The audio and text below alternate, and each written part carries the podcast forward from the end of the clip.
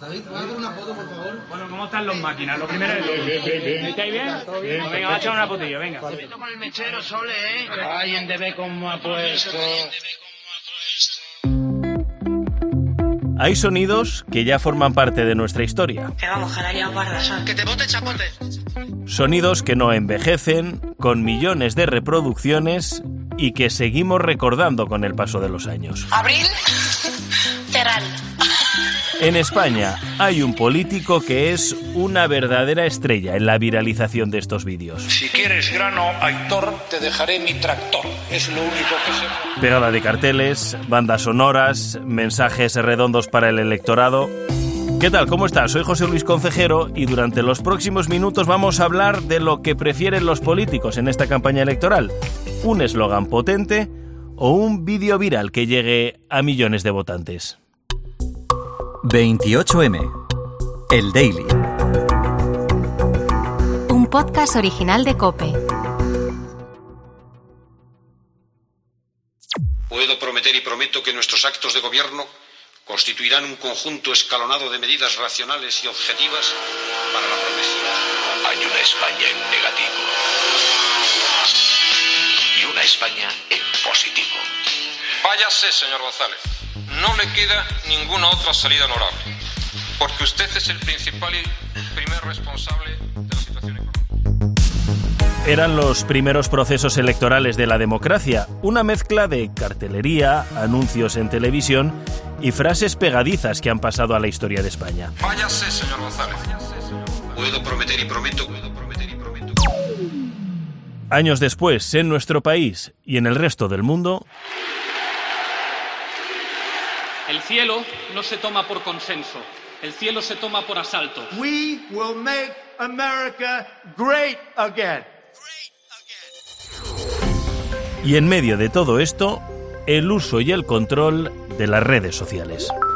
Yo llevo más de 15 años haciendo campañas electorales Gabriela Ortega es doctora en comunicación política. y cuando empezó el tema de las redes sociales, ¿quién se ponía? El chiquito más jovencito, tú que manejas Twitter, tú a ti que se te da bien lo de las fotos, eh, ponte aquí y gestionas las redes sociales y eres el community manager, es el nombre ¿no? que se le daba al, al más joven de la campaña y ponte tú y lo haces tú. Ahora la importancia de la, de la campaña digital es inmensa y sí que las llevan grandes agencias de comunicación y normalmente pues tienen un seguimiento y un monitoreo de cumplir objetivos como sucede también en la campaña analógica. ¿Es tan difícil desarrollar una estrategia digital de cara a las elecciones? ¿Es tan difícil que esa estrategia impacte en el ciudadano? ¿Puede esa estrategia condicionar el voto? El votante racional con estas cuestiones de propaganda, bueno, se fija. Julio César Herrero, analista y asesor político. Pero no tengo la sensación de que sea decisivo. Ayuda, sobre todo, para poner temas en la agenda, sobre todo la mediática, y para movilizar. Pero el carácter decisivo tengo muchísimas dudas y no encuentro ningún artículo científico serio que lo avale. Si no, ahora el contenido se difunde inmediatamente en redes sociales e incluso si es que está menos producido, genera una cercanía aún mayor. Cuanto más elaborado, cuanto más gestionado se ve, eh, más forzado resulta el mensaje.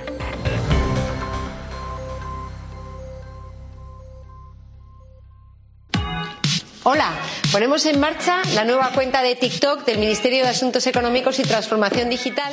Hola, gràcies a totes les persones que m'heu seguit des del començament de la meva presència en TikTok fa uns 14 dies. Mensajes cortos, naturales y aparentemente espontáneos. La estrategia en las redes sociales se va a encargar del resto y lo va a distribuir entre aquellos grupos de población a los que los políticos se quieren dirigir. Ahora las campañas se pueden realmente segmentar a casi casi un tiro al centro de la diana. ¿Quiénes son los votantes que me quieren escuchar realmente? Es decir, ¿cuál es mi voto duro? ¿Y cuáles son los posibles votantes que eh, quisieran escuchar mi mensaje, que en este caso pues suele ser el voto indeciso o posible, que normalmente se dice que en España son los cuatro millones que definen las elecciones, ¿no? Gabriela Ortega y Julio César Herrero han trabajado en varias campañas electorales, tanto en España como en Latinoamérica. Saben perfectamente qué hay detrás del candidato y cómo funcionan los equipos que tienen detrás. En estos momentos los partidos políticos en España están contratando a grandes compañías para que les lleven el contenido digital. Se gastan miles y miles de euros en pagar a estas empresas y contratar también la publicidad necesaria en las redes sociales para llegar a ese núcleo de población al que se quieren dirigir. Pero, ¿este contenido político a través de las redes sociales durante las elecciones, con quién compite? Si quieres, hacemos juntos una prueba. Yo voy a abrir mi canal de TikTok, 10 comandas, señores. Ya seis de pronto, 10 comandas, cuatro son 40 personas a la vez. A la vez. En mi caso, ayuno intermitente, un cocinero haciendo paellas. La verdad es que ni un mensaje político. ¿Qué pasa? Que los candidatos suelen pensar que compiten entre ellos, pero tú lo has mencionado claramente, no solamente compiten entre ellos por la atención, compiten entre millones de marcas, entre millones de influencers, entre millones de contenidos, de series, de películas, de trends. Eh, la semana pasada los políticos competían por la atención de los usuarios con un ¿cómo están las máquinas? Ese era su, su competencia. Porque si yo estoy viendo ese tipo de contenido y me entra un anuncio, lo voy a pasar, un anuncio político, lo voy a pasar, porque lo que quiero es seguir en la diversión, ¿no? No en la información política o un anuncio político. Un mundo, un océano infinito, el de las redes sociales y los vídeos cortos en Internet, fundamentalmente dirigido a un público joven, con un nuevo lenguaje, y en el que es muy complicado colocar un mensaje claro que llegue en condiciones al grupo electoral al que nos dirigimos.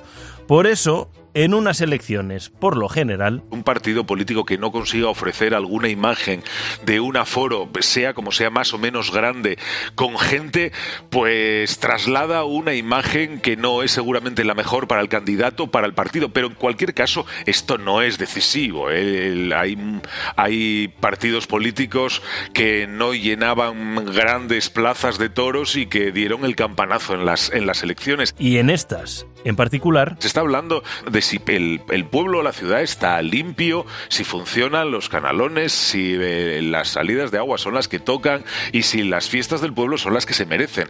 Porque en el ámbito más próximo conoces a la persona. Otra cosa son las grandes ciudades, en donde a lo mejor igual sí puede tener eh, las siglas, sí pueden ayudar algo más, permitir al elector identificar mejor al candidato que pueden no conocerlo porque se trata de una gran ciudad. Pero en las pequeñas ciudades que te lo puedes encontrar dando una vuelta, o que te lo puedes encontrar en una fiesta de barrio o haciendo incluso la compra o en los pueblos importa mucho la persona por encima de las siglas.